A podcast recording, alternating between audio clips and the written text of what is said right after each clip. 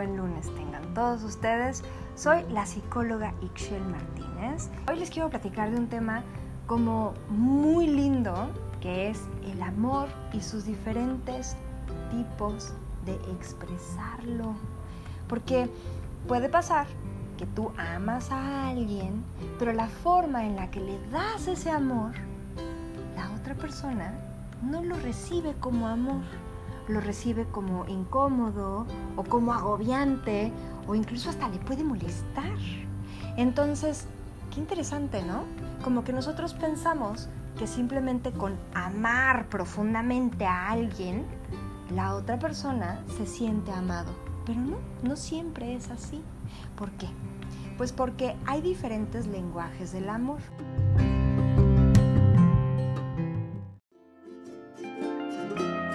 Para crear la vida que siempre has soñado, necesitas hacer cambios.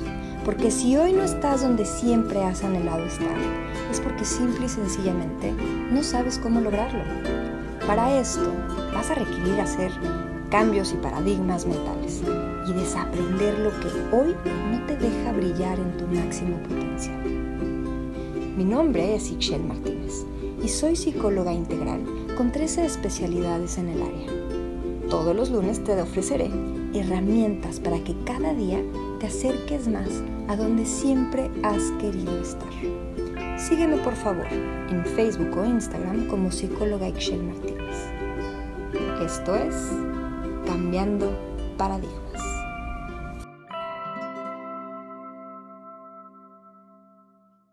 Hay un libro muy lindo que se llama Los cinco lenguajes del amor, que ahora ya son nueve y más o menos va por ahí. Hay personas que te dicen te amo sin utilizar la frase. Entonces te demuestran su cariño y cuánto te quieren a través de cocinarte. Hay personas que te dan su amor a través de regalitos. Desde un simple te traje una flor o te traje un chocolate. Hay personas que te dicen te amo desde una pregunta de ¿Cómo amaneciste? ¿Cómo dormiste? ¿No? Detrás de esa pregunta hay un te quiero, me preocupas. Me preocupas, quiero saber cómo estás.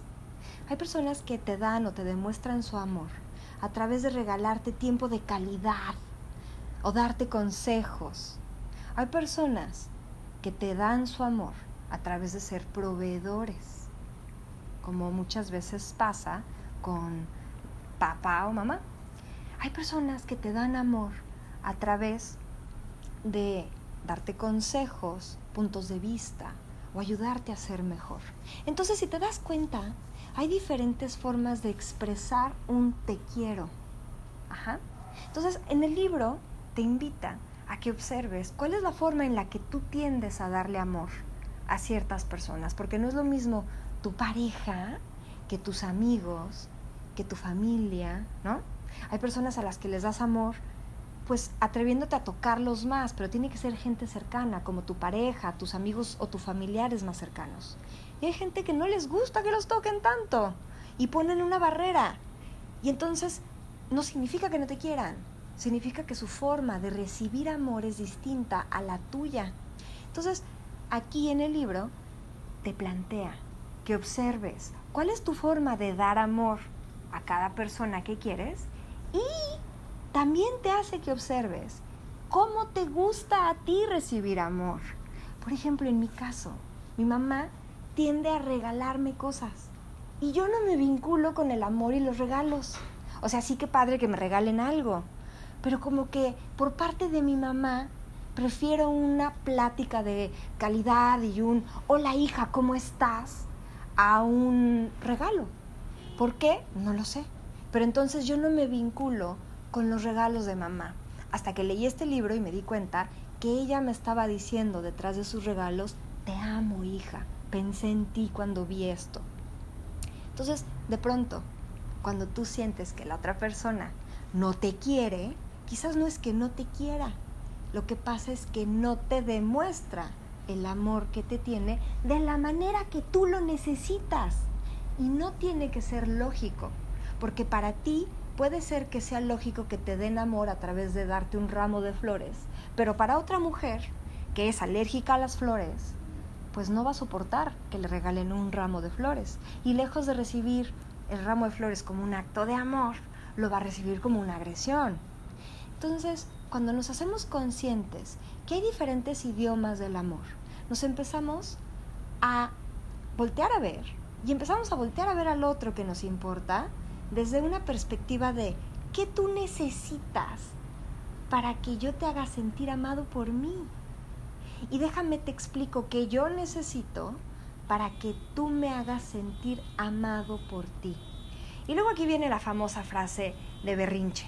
Ah, si no le sale natural ya no lo quiero. No, no, no, señores, señoras. Aquí nadie, hasta donde yo he escuchado, nadie sabe leer la mente. Si tú no expresas cuáles son tus necesidades, y eso es, empieza desde una comunicación contigo mismo. Si tú no tienes la capacidad de saber qué necesitas para sentirte amado y se lo transmites al otro, entonces ¿cómo el otro va a saber? Y ahorita que lo estamos pensando, ¿cuántas veces tú te has puesto de manera muy consciente a tener esta charla contigo mismo? Yo necesito que me demuestren amor a través de una llamada diaria. Yo necesito que me demuestren amor a través de una noche de calidad donde podamos platicar profundamente. Una vez que tú lo tienes muy claro, lo puedes solicitar. Pero si tú no lo tienes claro, el otro menos. Entonces, he ahí donde empieza a romperse una pareja, donde hay mucho amor, pero no saben demostrárselo en el idioma de la otra persona. Y luego viene la segunda faceta, que son los diferentes estilos de amor que hemos aprendido, pero que no siempre son sanos. Con mi papá me pasaba, y ya les he platicado en diferentes videos, que él se vinculaba y me daba amor desde la preocupación.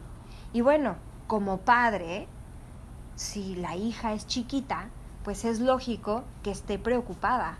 Pero ya de adulta, yo su preocupación constante, lejos de recibirla como una frase amorosa, yo la recibía como algo muy fuerte, como una responsabilidad, porque yo ya no sabía qué hacer para demostrarle a mi papá que yo estaba bien y yo estaba feliz y tenía una vida completa, que había tomado las decisiones correctas y que era una mujer hecha, completita, de arriba abajo, feliz y plena. Y él seguía preocupándose por mí, hasta que un día le dije, papá, déjate de vincular conmigo desde la preocupación porque el preocuparte no me hace a mí sentirme amada, no te lleva a ti a darme amor, no te deja a ti tranquilo y a mí tampoco, porque yo ya no sé qué hacer para demostrarte que estoy bien y quitarte esa preocupación. Yo como hija no quiero a mi padre preocupado por mí.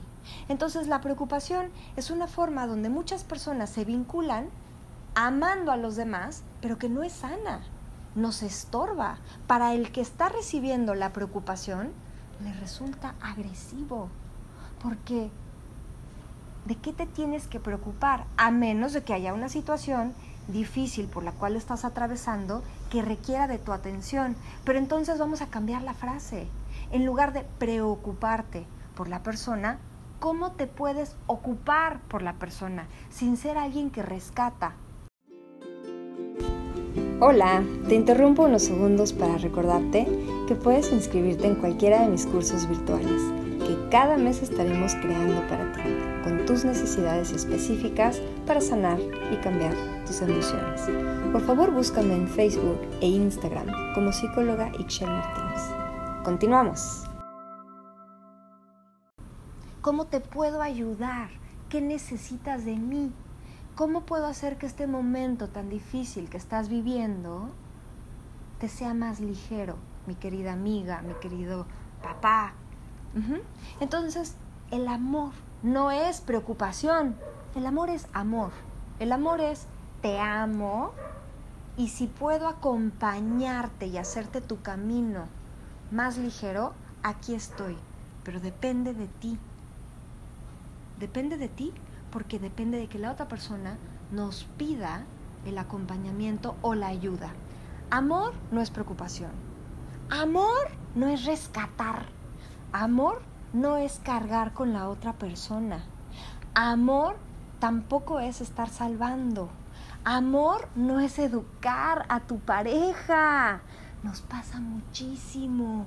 Porque, y sobre todo a las mujeres, tenemos este instinto maternal. Empezamos a educar a los hijos y ya de paso agarramos al marido. Y le estamos también corrigiendo al Señor cuando termina siendo indignante para Él. Él no lo recibe como amor, lo recibe como una agresión.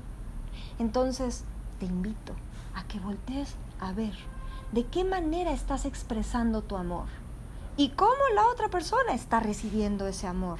Porque puede ser que desde tus dulces y lindas intenciones a la otra persona no le esté llegando la información que tú realmente quisieras que le llegara, que es un te quiero, te amo, limpio y puro. El amor es amor. ¿Y qué significa amor? El amor es incondicional no significa que si cambias te quiero más o te quiero menos. El amor es puro, es limpio y es bidireccional. Puedes amar a alguien y la otra persona puede no amarte y tú puedes decidir seguir amándolo o no. Como pasa con los hijos, los hijos no es de que no te amen, pero hay un momento en que te dejan de ver, porque están enfocados en vivir su vida. Y para eso los tuviste y para eso los criaste y les diste la mejor alimentación y les diste las mejores escuelas que pudiste. Para que ellos, cuando tomaran rienda de su vida, volaran y fueran plenos. Entonces tú como padre o como madre, no debes de vincularte con tus hijos desde el es que mi hijo me tiene que dar a mí. Cuando tú como padre te toca dar y nutrir constantemente a tus hijos, no importa la edad que tengan. Y tus hijos, cuando sean padres, les tocará dar y nutrir a sus hijos sin recibir a veces nada a cambio. Esa es como la ley de la naturaleza, ¿sí? El padre, la madre dan a veces constantemente a sus hijos, a veces sin recibir nada a cambio. Eso es amor de padres a hijos. Y en pareja, por eso se llama pareja, porque tiene que ir a la par ambos tienen que nutrirse y darse de manera equitativa. Hay etapas en las que él da más, hay etapas en las que ella da más, pero es importante que eventualmente sea como las olas del mar. A veces son más grandes, a veces son más chicas, pero en promedio hubo un dar y recibir constante. Si no estás dando amor de la manera más sana, o si no estás recibiendo amor de esta manera más sana, te invito a que te replantees qué cambios puedes hacer en ti y en tu pareja o en tus relaciones donde hay cariño que te importan, para que entonces las lleves al éxito, no desde lo que la sociedad te dice que debes de hacer, sino desde lo que a ti te hace sentir que estás en el éxito social de pareja, como padre, como hijo, etc. Bueno, esa es mi perspectiva de los cinco lenguajes del amor, que ya se dieron cuenta que son muchos más. Y para que tú puedas amar de manera higiénica, o sea, sana, te invito a que te auto-observes y analices esto que te estoy comentando. Les mando un fuerte abrazo, espero tengan una maravillosa semana y los invito a compartir estos audios, estos podcasts que estoy creando con todo mi cariño cada semana. Si es que te gusta, apenas estoy empezando, entonces mientras más lo compartan, más me ayudan a crecer y más llegamos a más corazones que necesitan crecer y sanar. Reciban un fuertísimo abrazo lleno de bendiciones.